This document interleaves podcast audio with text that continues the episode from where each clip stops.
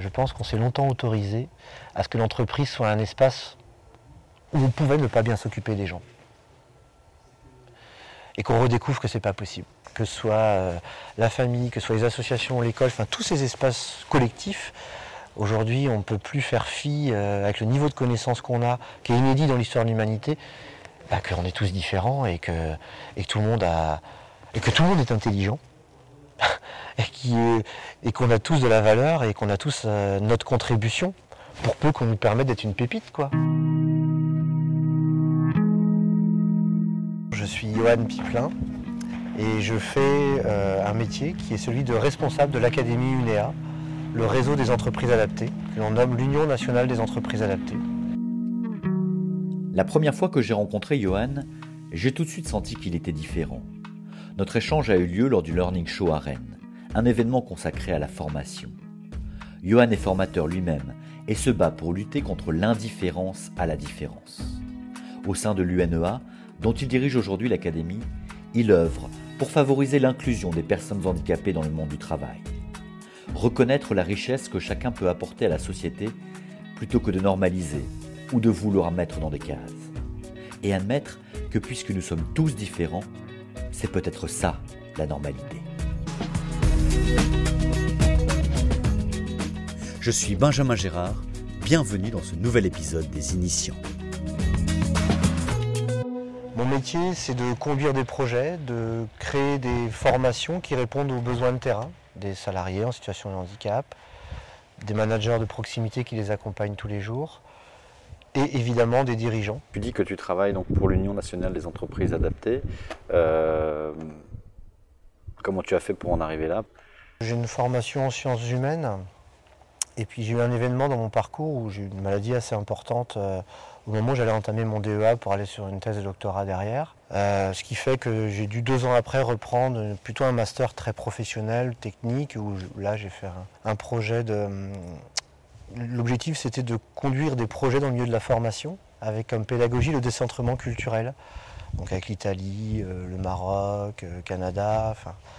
C'était euh, en fait quelque part faire la même chose, mais avec différentes approches culturelles. Donc ça m'allait bien avec ma formation sciences humaines. Et très vite, je me suis retrouvé dans les métiers d'accompagner les autres. Et ben, j'ai plutôt travaillé avec des jeunes, mais assez rapidement avec des personnes en situation de fragilité qu'on nomme le handicap. Et en fait, j'ai adoré parce que ça m'a, rappelé plein de choses que j'avais vécues quand j'étais au lycée. Quand j'étais au collège, moi j'ai adoré l'école, mais, j'avais du mal à rentrer dans le, cadre qu'on nous demandait, en tout cas, ou dans les façons d'apprendre. Et le handicap, en fait, ce que j'ai adoré, c'est que tout de suite, euh, ça a été des rencontres. En fait, euh, je, dis souvent, euh, à chaque fois, c'est comme des premières fois. en fait, tellement le handicap, en fait, oblige la singularité est exagérée, exacerbée. Et en fait, euh, ça m'a vraiment renvoyé à mon parcours, moi, d'écolier, en me disant, mais moi, qui me sentais un peu différent, en fait, c'est normal d'être différent. Euh, maintenant, je pourrais dire je me sentais normal. Parce que pour moi, en fait, la différence, c'est la norme. En fait, c'est normal d'être différent. Et heureusement qu'on n'est pas tous pareils. Et euh, une des difficultés, c'est que je pense que, par exemple, moi, je, dis souvent que le handicap, quand on parle d'une personne handicapée, on dit que c'est une personne différente. Ben, moi, je trouve que c'est un abus de langage puisqu'on est tous différents.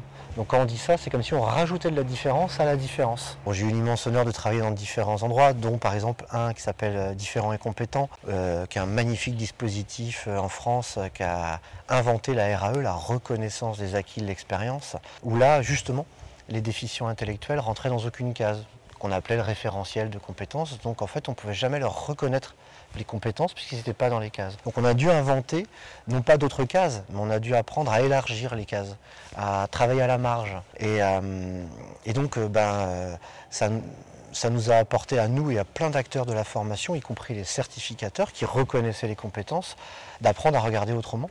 Qu'on pourrait pas parler plutôt de singularité alors dans ces cas-là Tout à fait. C'est aussi, euh, aussi, aussi une façon de, parler de cette différence parce que pour le coup c'est moins connoté et c'est vrai que bah, c'est oser être soi en fait, c'est oser s'oser euh, finalement, ce qui est je pense une des choses les plus difficiles. Mais ce que tu dis là est, majeur. Je pense qu'aujourd'hui, dans les entreprises, il y a ça en ce moment, un mouvement comme ça au Canada, on appelle le mouvement de la neurodiversité. En fait, c'est dans les approches RH, c'est comment on admet que de toute façon, euh, on a tous le même cerveau, mais on n'a pas mais en même temps, ils sont tous différents, nos cerveaux. C'est un organe, mais il n'y en a pas un qui fonctionne pareil. D'ailleurs, on parle de plusieurs intelligences, de plusieurs formes d'apprentissage. Et ça, je crois que c'est vraiment un enjeu. Euh, toute la génération Z, je crois, je ne sais plus quelle lettre on est rendu, on voit bien, ils n'arrêtent pas d'oser, ils n'arrêtent pas de. ils ont une liberté d'entreprendre en tout cas dans, leurs années post-études, où j'avais l'impression que nous, il fallait tout de suite qu'on rentre dans quelque chose, dans une case justement. Et je trouve ça chouette euh, d'avoir euh, ce mouvement-là où l'expression des singularités, euh, mais au sein de collectifs, c'est ça aussi. C'est-à-dire qu'il n'y a pas, ça s'oppose pas. Par contre, c'est une autre forme de collectif où justement chaque singulier enrichit le collectif. Est-ce que de prendre en compte la singularité de chacun, ça peut pas être un casse-tête dans une entreprise aussi Dans le réseau des entreprises adaptées, euh, quand je fais quelques séminaires auprès des dirigeants, j'ai une petite boutade que je vais te partager. Euh, y a les entreprises normalisent beaucoup avec les normes ISO. Tu sais, ISO qualité, ISO machin. Moi, j'aime bien dire avec beaucoup d'humour euh, et de respect que les entreprises adaptées, nous, on s'adapte au quotidien à toutes les singularités. Et notre norme à nous, c'est la norme TRISO ou la norme SCHIZO. Quoi. En tout cas, nous, les entreprises adaptées, on y arrive. On y arrive parce qu'on a 90% de gens en situation de handicap et on peut bosser pour Airbus, pour Alstom, comme euh, faire du jardinage bio. Euh, c'est-à-dire c'est très hétérogène, c'est plus de 200 métiers de secteurs d'activité et 90% de personnes handicapées, 70% des gens qu'on accueille n'ont ni la formation ni l'expérience pour les métiers pour lesquels ils deviennent des spécialistes chez nous. Et en fait, la conjugaison RH est sans cesse réinterrogée dès qu'un individu arrive. Il faut que le collectif lui trouve une place. Donc oui, c'est possible, mais encore faut-il le vouloir. Euh, alors ces entreprises, tu imagines bien que c'est boss pour Airbus, Alstom, c'est des cahiers des charges, c'est du standard, c'est de la norme qualité aussi, ça n'empêche pas. Moi je crois que c'est la pensée dominante qui est un peu à réinverser. Il y a une pensée dominante où, euh, bah, en fait, il faudrait euh, être tous pareils, et puis on est sûr de la procédure, on tranquillise les choses, on n'est pas fragile.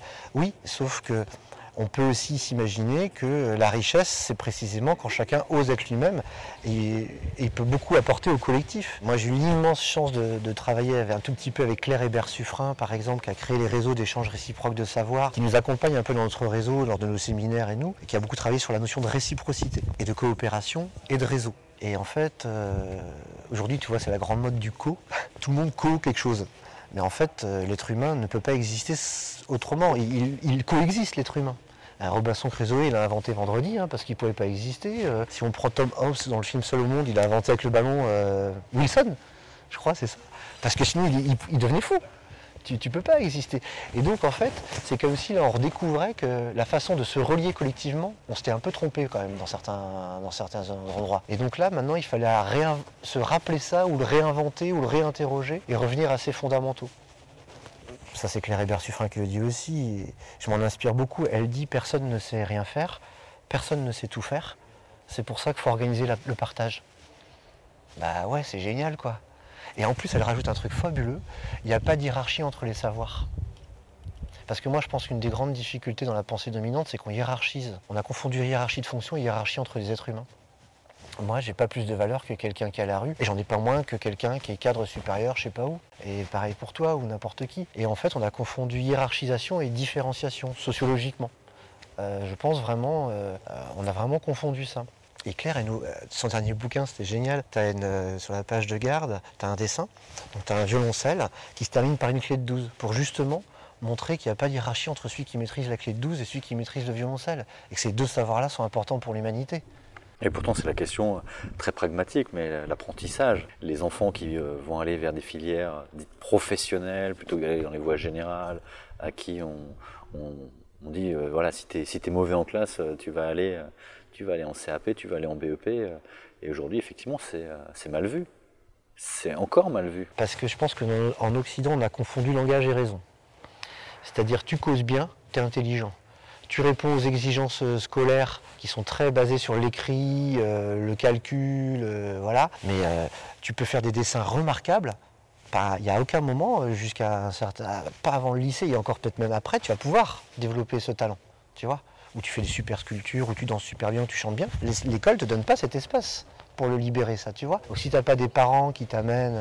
voilà. Donc, à ce qu'en Orient, au contraire en Orient, euh, plus tu t'exprimes par ton, justement par des silences ou par euh, ton corps, bah plus, ça s'est développé, plus ça s'est valorisé. Moi, de toute façon, je pense qu'on a tous, alors ça c'est un jeu de mots, mais des talents latents. Et il faut trouver le bon lieu d'expression en fait de ces talents. Les enseignants sont les premiers à le reconnaître qu'il faudrait bouger des choses. D'ailleurs, on a énormément de pédagogie alternative qui se développe. Hein. Steiner, Freinet, Montessori, euh, c'est pas pour rien. C'est que, c'est que l'école c'est bien, mais pour faire exprimer les talents de nos enfants, euh, bah, sans doute qu'il faudrait plusieurs supports euh, moins normalisés il faudrait plusieurs supports, c'est-à-dire tu bah parles de Freinet Montessori, euh, c'est pas l'une ou l'autre ou l'une contre l'autre, c'est finalement mettre à la disposition de l'enseignant toutes les euh, toutes les dispositions pédagogiques qu'on peut qu'on peut avoir pour pouvoir justement prendre en compte la singularité. Exactement. Parce que moi j'ai effectivement je, je, sors un peu du sujet, mais je m'interroge sur la notion de en ce moment ça refleurit les écoles Montessori en disant c'est la solution, c'est formidable et compagnie. Non, c'est une méthode parmi d'autres. Et l'enseignant, finalement, euh, il peut avoir à sa disposition toute une palette pédagogique. Mais Montessori, c'est. Euh, c'est pas la panacée. C'est pas la panacée non, non plus. Hein. Surtout pas. Et on est bien sur le sujet. on remet dans une case, en fait. Oui, on est bien dans le sujet que tu dis, c'est comment on accueille la singularité. C'est-à-dire que tu as un enfant, par exemple, qui parle beaucoup. Mais peut-être que c'est. Si c'est sa personnalité, euh, comment on travaille là-dessus? Tu vois ce que je veux dire? Euh, Non, parce que la règle c'est euh, silence, on doit s'écouter, euh, le collectif et machin. Mais ça peut être aussi quelqu'un qui peut. Enfin bref, les enseignants inventent plein de choses, hein, ils bricolent plein de choses au quotidien. Mais ouais, je pense vraiment que la question de l'accueil de la singularité, et puis, et puis alors ça, moi je l'ai vécu, mais que ce soit juste ou le plus juste possible, parce que. moi, je trouve quand même que les jugements sont souvent très hâtifs quand même. et effectivement, très vite, on est casé. Ouais, c'est, c'est. D'ailleurs, la, symbolique, elle est incroyable à l'école quand ils pensent. Euh, enfin, nous, on a vécu ça. Aujourd'hui, c'est un peu différent. À la marge, tu sais, tu as, la feuille, puis tu avais les marges. Et c'est dans les marges qu'on te mettait euh, les réflexions. Puis il fallait surtout pas dépasser à la marge. alors qu'en fait, euh, bah, moi, je pense que, au contraire, c'est bien de pouvoir un peu élargir, euh, euh, expérimenter, euh, tester. Et puis, alors c'est les Chinois qui disent ça, mais rien ne sert de tirer sur une plante pour qu'elle pousse. Enfin, je veux dire, c'est vraiment fondamental d'être dans le bon environnement. quand on fait du jardinage, bah, tu mets pas des hortensias plein sud, par exemple en Bretagne, tu vois. Ça ne marchera pas. Une des grandes forces que moi j'ai appris avec les personnes en situation de handicap, c'est ça, c'est que c'est l'exigence d'avoir des environnements euh, collectifs qui prennent en compte euh, bah, les besoins de chaque singularité. Tu m'as parlé de tes parents tout à l'heure par rapport à l'emploi. Quelle est la valeur qu'ils t'ont transmise et qui te sert encore aujourd'hui? La confiance en soi en fait. La confiance en ses choix. En fait, tu n'as pas le choix que de te faire confiance. Tu n'as pas d'autre choix que de te faire confiance leur liberté à me laisser essayer. Euh. Te tromper aussi peut-être Ah bah de toute façon, euh, l'erreur c'est le brouillon de la réussite. Un jour, un déficient intellectuel m'a dit, euh, dans une petite formation de médiation cognitive, j'adorais faire ça. Essayer, c'est le début de réussir. Si tu n'essayes pas, tu peux pas savoir. Je trouve ça génial. Qu'est-ce qu'on pourrait dire de toi qui te ferait plaisir parce que c'est vrai? Que je suis quelqu'un de gentil, je pense. La gentillesse, moi, on m'a reproché la gentillesse dans le travail. On m'a même fait passer ça pour un défaut. Moi aussi. Mais aujourd'hui, à 45 ans, je la négocie plus. Je sais que c'est une valeur, euh, gentillesse, générosité, c'est des valeurs euh, non négociables chez moi. Il est hors de question d'écraser l'autre, il est hors de question de dire des méchancetés alors qu'il n'est pas là. Euh, non, c'est quoi ce truc quel est l'événement au cours des trois dernières années qui t'a le plus marqué? Le fait ou l'événement qui t'a le plus marqué Moi j'ai un petit loulou, euh, Jules, euh, qui est un enfant autiste Asperger. C'est un grand rendez-vous, c'est pas un hasard, c'est un grand rendez-vous. Il a 10 ans. Et euh, ce qui m'a beaucoup marqué, c'est comment notre famille été stigmatisée par l'école. Le non-dialogue avec l'école. C'est hyper décevant. Parce que là en face, tu, on te répond l'administration. Ah. Alors que c'est pas du tout ce qu'on a transmis à nos enfants, ce qu'on a vécu et ce qu'on voulait projeter. Ils ont proposé des solutions Qu'est-ce qui Aujourd'hui, oui, mais parce que les individus ont changé. Mais, euh, mais on était dans du non-dialogue, on était dans. Euh, c'est comme si quand c'est comme si quand l'école, euh, ton enfant passe, passe les portes de l'école, il, il t'appartient plus. Attends, mais je vis avec lui tous les jours et Et la fameuse alliance éducative dont vous faites la panacée, il bah, faut peut-être qu'on la vive. Alors oui, c'est vrai que nous, on est un peu plus exigeants, mais parce qu'on n'a pas le choix, compte tenu de la singularité de notre petit bonhomme. Il faut qu'on ait plus de communication, il faut qu'on ait plus de, réciprocité, justement, euh, de générosité partagée. Euh, et donc, euh, ben, on nous a proposé du non-dialogue. Pour eux, c'était un enfant comme un autre. Oui, mais, mais ce qui est bien, enfin, je veux dire, bien sûr, mais c'est pour ça que je te parle bien, il avait des besoins particuliers. Mais tout le monde a des besoins particuliers, sauf que lui, les siens, ils étaient reconnus, identifiés, donc bah, au moins c'est clair. Et ben non, ça a été un problème. Ah non, quoi. C'est comme la RQTH où je te dis au moins c'est clair, mais on en fait un problème. Donc à un moment donné, tu te dis, mais comment est-ce qu'on peut avoir des mécanismes de reconnaissance et de solidarité? En plus, la reconnaissance, moi j'ai bossé euh, sur ce concept avec les collègues de différents compétents. On découpait le mot re, co, naissance. Et on disait qu'il y avait la reconnaissance, c'était comme une renaissance au sein du collectif. C'était un attribut identitaire qui était clarifié. Moi, mon fils euh, Jules, il a été reconnu que là, autiste Asperger qu'au mois de mai. Parce qu'avant, il était. Euh, il était déjà identifié enfant au potentiel, enfin bon, peu importe. Et euh, son autisme, on s'est battu. Moi, j'ai beau dans tous les réseaux, c'est 4 ans d'attente, hein, en France. Hein. C'est vraiment. Euh, en fait, c'est pas juste de devoir combattre comme ça. C'est vraiment pas juste de devoir combattre comme ça. Et en fait, c'est pour ça que malheureusement, dans le champ du handicap, euh, ce sont encore beaucoup des parents, des associations de parents, parce qu'en fait, il n'y a que ceux qui le vivent qui peuvent apprendre de cette expérience-là. Mais en même temps, dire ça, ça veut dire qu'on accepte que les autres, parce qu'ils n'ont pas vécu, n'ont pas la tolérance, n'ont pas l'ouverture. C'est quand même euh, compliqué. Qu'est-ce que tu en penses de cette euh, volonté d'inclusion au sein de, au sein de l'école, au sein de l'éducation nationale Inclure, c'est mettre dedans. À partir du moment où tu veux mettre dedans et qu'en plus tu forces le, mettre dedans, ça ne le fait pas. C'est pas ça l'inclusion. Nous, on a la chance de travailler avec Charles Gardou qui a écrit La société inclusive, parlons-en, avec un sous-titre magnifique. Le sous-titre, c'est Il n'y a pas de vie minuscule. C'est juste magnifique un truc comme ça. D'ailleurs, on l'a mis sur faire-part de ma fille.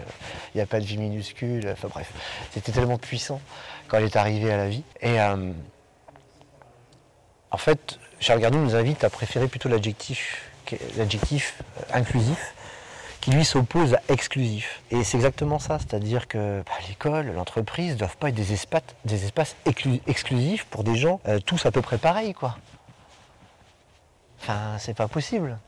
D'ailleurs, l'entreprise redécouvre que c'est précisément dans toutes ces différences qu'elle est sa richesse. Alors c'est vrai qu'à l'école, la difficulté, c'est qu'ils ont quand même des problématiques de moyens. Ils enfin, il y, a plein de problématiques. Hein, on va pas, c'est pas le débat là-dessus, mais donc euh, l'inclusion est dangereuse parce qu'on met dedans on met des AVS à l'école non formés sur des contrats aidés avec des difficultés, voilà, ou en tout cas pas assez formés plutôt que non formés. Donc voilà, et puis après au niveau de l'entreprise, les entreprises elles essayent. Il ne faut pas dire que les entreprises ne veulent pas de personnes handicapées, c'est pas vrai. Elles essayent, mais c'est vrai que c'est plus compliqué. D'autant plus que tu ne bouges pas tes standards normatifs. Si tu les bouges pas, c'est plus compliqué. Ce matin, quelqu'un disait, là, une entreprise disait, ah c'est toujours des belles histoires à un moment donné, euh, je lui ai dit, je lui mais toutes les histoires sont belles. Pourquoi celle avec un handicap serait plus belle qu'un autre? Ou c'est pareil, quand un sportif euh, avec un handicap réalise un, exploit sportif, c'est comme s'il avait fait un surexploit. Mais non, il a fait un exploit sportif. Alors après, là, euh, ça bouge dans notre pays, mais on est quand même, je trouve, un peu en retard. Tu vois, l'Italie, par exemple, le tout inclusif, c'est 1977 il y a 42 ans.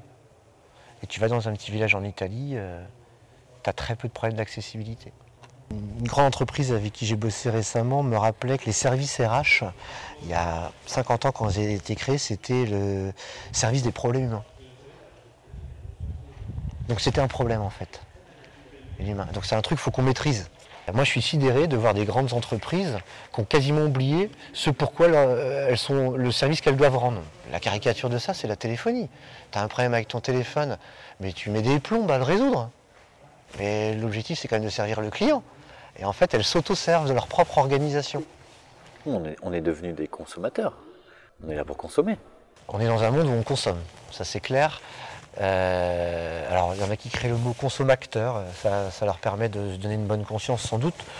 Euh, mais c'est marrant que tu dis ça parce que par rapport à la formation, justement, euh, ce matin on avait un échange sur ouais, il faut qu'il soit acteur. Et euh, justement, moi, dans mon parcours, euh, acteur, je trouve que ça suffit pas. Il y a plein de gens qui n'ont pas envie de jouer ça, cette pièce de théâtre-là, d'être cet acteur-là. Par contre, l'aider à être auteur, ça, c'est autre chose. L'aider à créer avec lui et qui sont, à être auteur de son parcours, de sa vie, voilà. C'est ce que je te disais tout à l'heure. Moi, je connais plein de gens qui pourraient, qui aimeraient être plus auteurs de leur truc, mais ils sont dans un écosystème d'entreprise où, de toute façon, ils ne peuvent pas. On, ne les autorise pas. Euh, euh, moi, je vois les différents postes que j'ai quittés euh, à chaque fois. Et là, récemment, on a recruté euh, cette chargée de mission à l'UNEA il y a deux ans. On a eu plus de 1000 candidatures. 95% des gens étaient en emploi. Ça veut dire que les gens ne sont pas bien là où ils sont. Et on avait beaucoup de gens de plus de 40 ans qui cherchaient du sens. Parce qu'ils se sont rendus compte justement par rapport à ceux à qui, ceux qui ne répondent pas au conforme, conformément aux exigences scolaires, ben, on leur dit aller vers l'apprentissage. Et ceux qui répondent très bien, mais en fait, ça se passe tout seul. Puis tu peux aller jusqu'à ton bac plus 5 sans avoir aucun projet. Puis le lendemain, tu as un boulot. Puis tu arrives vite à 40 balais. Tu dis, mais en fait, euh, j'ai contribué à quoi en fait? Et Après, ils recherchent le sens. Ah oui, et après, ils recherchent le sens. Mais on a rencontré des gens fantastiques, hein, attention, hein, qui faisaient plein de trucs. Euh... Mais en fait, ils se sont aperçus que bah, les choses se sont faites toutes seules, c'est vrai, tant mieux. Mais en même temps, euh, il manquait des trucs, quoi. C'est quoi ton rêve éveillé? J'aimerais bien que plus personne ne ressente l'humiliation par un autre. Je, je comprends pas ça, moi. Je comprends pas ça. C'est complètement délirant hein, de rêver à ça. Euh, le monde dans lequel on vit est, est magnifique, mais il faut vraiment, euh, vraiment qu'on, je dirais pas qu'on réinvente, mais qu'on redécouvre le lien, de co- le lien de coopération qui est le lien naturel de la vie, quoi. Enfin, je veux dire, quand on est en mode survie, par exemple, imaginons on soit un groupe de 10-15, on sera en mode survie euh, dans une tempête. Ah là, il n'y a plus de hiérarchie entre les gens. hein. Ouais, mon rêve éveillé serait ça, c'est que plus personne ne vive un sentiment d'humiliation. Merci d'avoir écouté cet épisode. À travers ces rencontres, je souhaite mettre en avant des personnes qui ne sont ni dans la lumière, ni dans l'intention, mais dans l'action. Vous pouvez retrouver tous les épisodes du podcast Les Initiants sur son site internet lesinitiants.com, mais aussi sur les plateformes de streaming Spotify, Deezer, Apple Podcast, Google Podcast. Évidemment, vos encouragements sont les bienvenus. Et tous les 15 jours, un nouvel épisode vous est proposé. Les Initiants est un podcast produit par Portemire. Vous pouvez suivre son actualité sur les réseaux sociaux via Instagram, mais aussi sur le compte Twitter et Facebook de Portemire. Et vous pouvez m'écrire à benjamin.portemire.com, m'envoyer vos retours, vos propositions d'invités, ou tout simplement pour partager nos histoires. À très vite pour un nouvel épisode.